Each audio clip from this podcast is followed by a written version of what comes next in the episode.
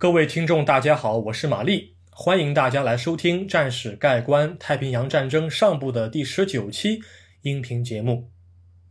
一九四一年十二月十一日，日军因为过分的相信航空兵的轰炸效果，从而遭受了美方岸炮火力的精准射击。当天，日本帝国海军的两艘驱逐舰被击沉之后，日方决定暂时延缓威克岛的攻势。希望能在第二次进攻当中拿下该岛。美军方面虽然驻岛守军成功击退了日方的两栖登陆行动，但是作为最高长官，康宁汉中校的神经绝没有被一时的胜利所麻痹。美军也在抓紧的重整旗鼓，以防备日方的再度进攻。我们现在进入今天的第一节。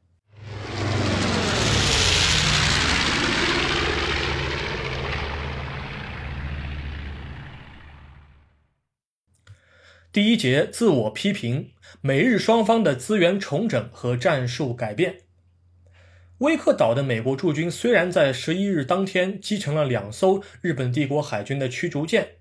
但是守军的情况其实一直不容乐观。从宣传角度来讲的话，美军的战果当然是可以鼓舞士气的。但是作为军人来说，康宁汉中校、德弗罗少校、帕特南少校都保持着清醒的头脑。他们知道时间在日本人那一边。为了抵抗日军的再次反扑，康宁汉中校只能向珍珠港的美国太平洋舰队司令部求援。十二月十二日，康宁汉中校向太平洋舰队司令部递交了一份长长的补给清单。美军太平洋司令部此时能够提供的东西，并不如我们所想象的什么飞机、大炮或者什么重武器，没有，通通没有，而是三件。重要的物资、雷达、弹药和各类组件，我来跟各位解释一下，为什么是这三样作为运输的主体。一方面，由于珍珠港遭到日方的偷袭，基地当中可以调动的船只和补给物资都很有限。从加利福尼亚的圣地亚哥或者旧金山出发的援军也不可能这么快及时赶到。但从另外一方面来说，上述的三类物资也算是能够给予威克岛驻军最务实的援助了。为什么说是最务实的援助呢？好，我现在跟各位解释一下。听过上一期音频节目的朋友们可能会了解到，哈，此时的威克岛只有四架野猫战斗机是美军的驻岛的航空兵。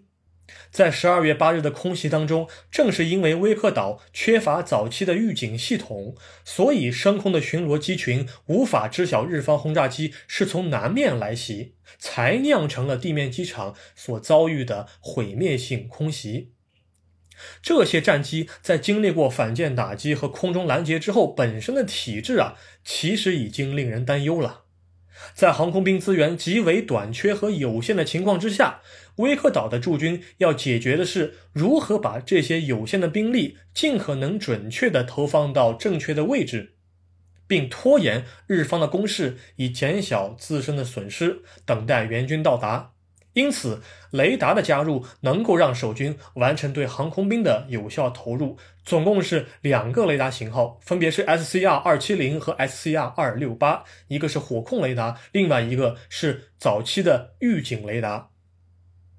弹药方面，我想就更不用说了吧。除了在日军登陆期间岸防炮所消耗的炮弹之外，日方长期的空袭也近乎掏空了三英寸防空炮和点五零口径的防空机枪的弹药。虽然美方有意识地转移弹药存放地点，但是空袭还是造成了一些额外弹药的损失。因此，珍珠港海军基地就分别提供了五英寸火炮弹药九千枚，三英寸火炮弹药一万两千枚。这些炮弹加上一大堆的什么机枪子弹啊、点五零、点三零口径的子弹、手榴弹、铁丝网、反步兵地雷等等等等，都被美军记到了运输清单上。他们打算等舰队集结完毕之后，就搭上运输舰前往威克岛增援。更加重要的是什么呢？康宁汉中校希望调来一些通讯线缆，这些通讯线缆显然并不是我们所一般认为的什么武器装备呀，也不什么高大上。但是铺设这些线缆的重要性是不容小视的。我们知道，德富罗少校之所以能够设置圈套，让日方的驱逐舰缓缓进入美方火炮的射程，是因为他能够精准地控制和指挥各个炮台的行动。炮兵指挥部不可能设置在炮台之内，因此每个炮台到炮兵指挥部之间，每个炮兵指挥部到德弗罗少校的总指挥部之间，都必须要具备畅通无阻的通信线缆。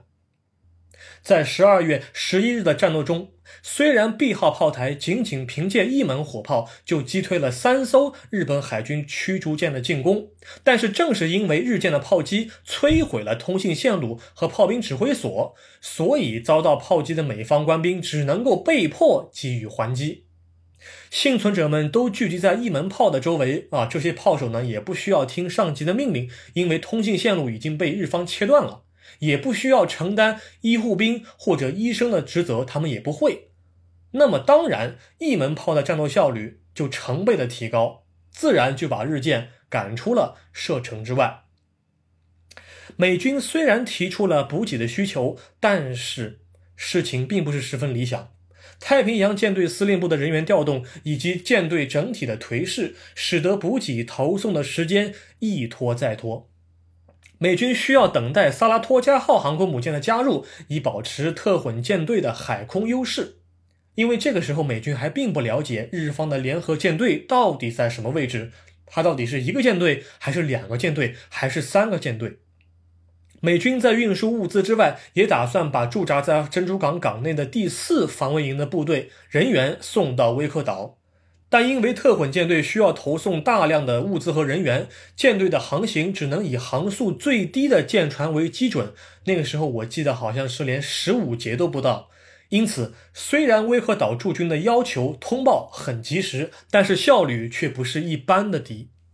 现在，我们把目光转到日本人这一边。尾冈定道指挥的第一次登陆行动，显然是被美军打了一记非常响亮和清脆的耳光。看看隔壁联合舰队的战果吧，啊，二十九架战机的损失换取了多少艘美方的战列舰？我们暂且不论战列舰到后面是不是被修复，但当时日本人肯定是高兴坏了。那么本来就没有多少底气的第四舰队，更加是没脸见人了。日方在回顾了第一次两栖登陆之后，就得出了这样的结论：第一次两栖登陆的失败。大概有以下四点：第一，美军岸防炮的火力太过充沛；第二，美军战斗机的抵抗太过顽强；第三，天气太差了；第四，日本特别海军陆战队的错误的登陆方式和较低的战斗效率。哎呀，为了解决这些问题，第四舰队可谓是拉了很多的援军啊！他就拉来了另外两艘驱逐舰，补足了第一次登陆失败后空缺的岗位。接着，日方还额外增加了一个中队的登陆部队和一艘水上飞机母舰提供支援。但是，井上成美作为第四舰队的司令官，仍然觉得不够，毕竟他是海军航空兵制胜论的拥护者，因此他请求联合舰队。也就是袭击珍珠港的联合舰队增派更多的舰船加入，他也是面子够大的哈。时间到底还是在日本人这一边。联合舰队把两艘航空母舰、六艘重巡洋舰和数艘驱逐舰派遣到第四舰队的防区。航空母舰苍龙和飞龙号搭载着第二航空战队的航空兵前来支援威克岛的第二次登岛作战。这一些舰载机，他们认为将彻底的压制美军的岸防炮和战斗机。同时，陆军航空兵的轰炸和潜艇的侦察，并不只限于他们的本职工作。长期的空袭是为了耗尽美方的维修物资，以及尽可能的削弱岸防炮的威力。而潜艇除了要侦察威克岛的防御部署之外，更需要警惕的是美方可能前来支援的水面舰艇编队。因此，在第二次登陆行动当中，日方专门组建了由重巡洋舰组成的水面打击舰队。一旦潜艇通报美军航母或是运输船队前来增援的航向和位置，重巡洋舰将会重拳出击。面对日方的积极准备，驻岛美军除了应付日方的空袭之外，余下的时间就只能干等着太平洋舰队的未来支援了。现在我们来看一下第二节，讲一讲战斗细节。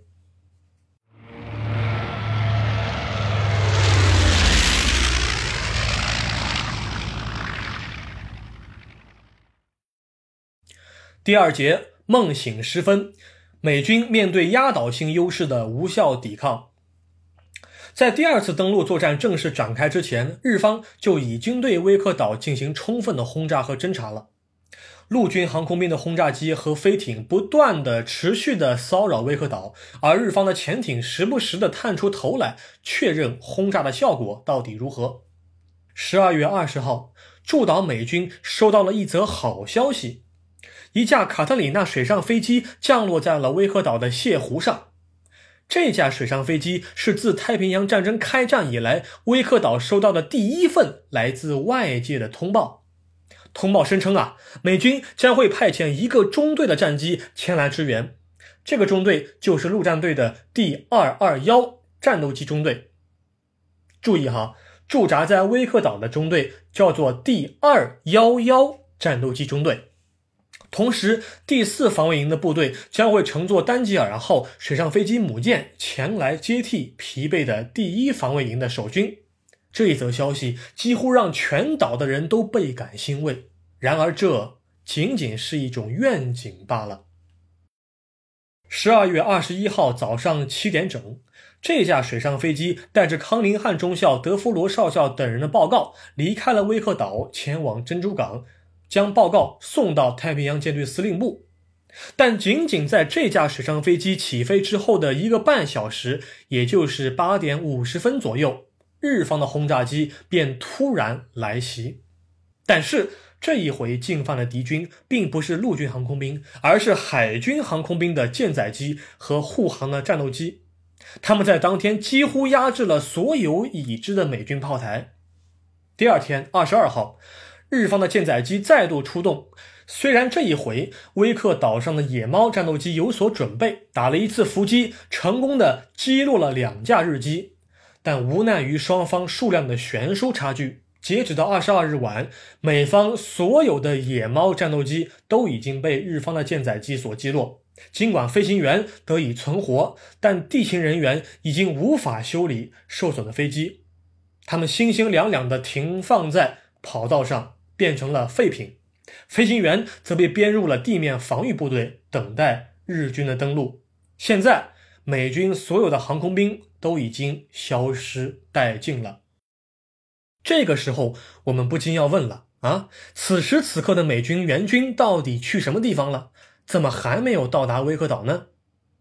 除了在珍珠港港内因为人事变动、物资装卸或者等待航母耗费了一些时间之外，我们同时也得知晓啊。珍珠港和威克岛之间的距离，直线距离至少有两千海里，换算过来，一个海里等于一点八五公里左右，也就是三千七百公里。增援舰队如果按照最低航速出发的话，从珍珠港出发，至少也得花一周的时间才能够到达威克岛。啊，当时的美军计划是这样的：由弗兰克·弗莱彻海军少将指挥的第十四特混舰队，带着物资前去救济威克岛。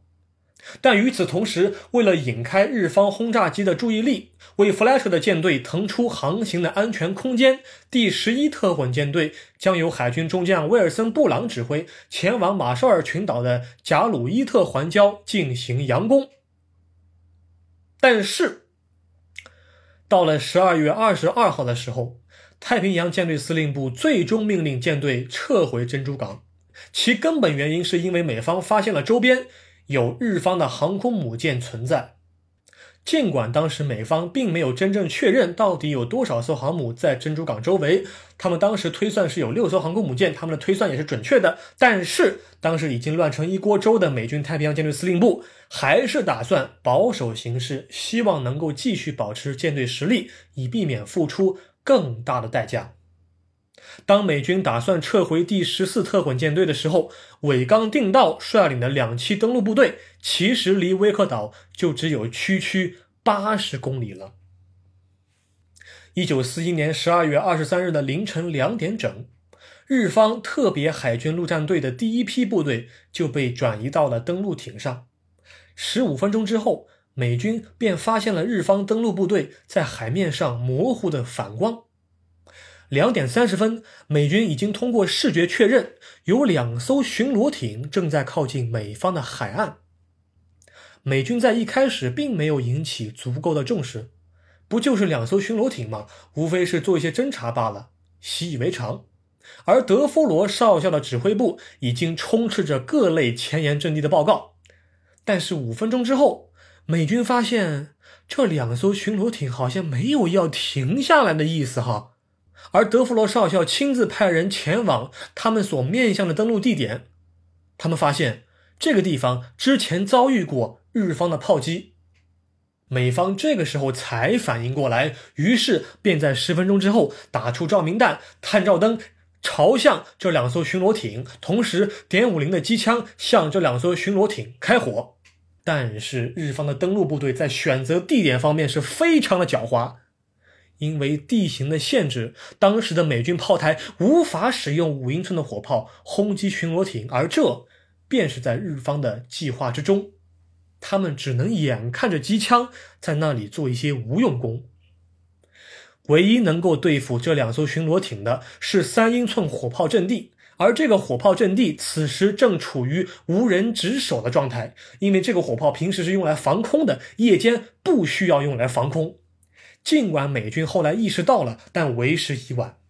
这两艘巡逻艇直接搁浅在了威克岛南面的浅滩上，他们的登陆地点位于机场和一号军营之间。虽然美方人员进行拼命的抵抗，但是日方借着夜色、借着灌木和人员数量的优势，不断击退前来增援的美军士兵。随着战斗的不断进行。日方开始向威克岛输送更多的人员，但是最令美军绝望的是当天的清晨，他们所看见的图景。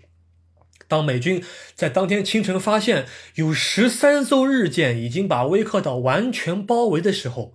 他们终于才愿意相信美方的增援舰队已绝无可能踏足此地。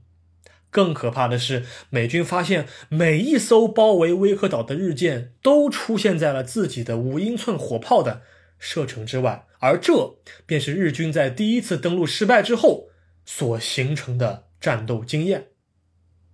早上七点整，日军航空兵从航母上起飞，准备对威克岛进行毁灭性的空袭。此时此刻，威克岛上只有东南方面的孔雀点附近的 E 号炮台的防空炮可以用来防空。孤独的防空炮奋力抵抗日军的空袭，但分散为多个机群的日机不断的对威克岛的防御设施进行狂轰滥炸。日军的地面部队在近空支援下不断突破美军的防线。这个时候，也就是七点刚过，德弗罗少校告诉驻军司令康宁汉中校。他认为继续抵抗已经失去了意义，因此投降是止损的最好方法。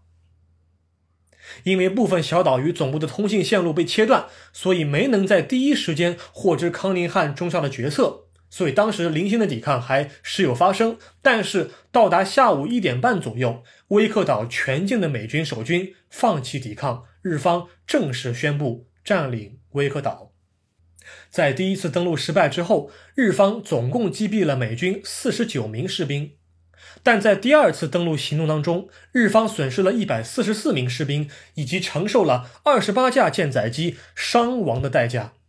全岛四百余名美军士兵沦为俘虏。从此之后，威克岛在整个太平洋战争期间就成为了日占领土，直到一九四五年九月份日本投降为止。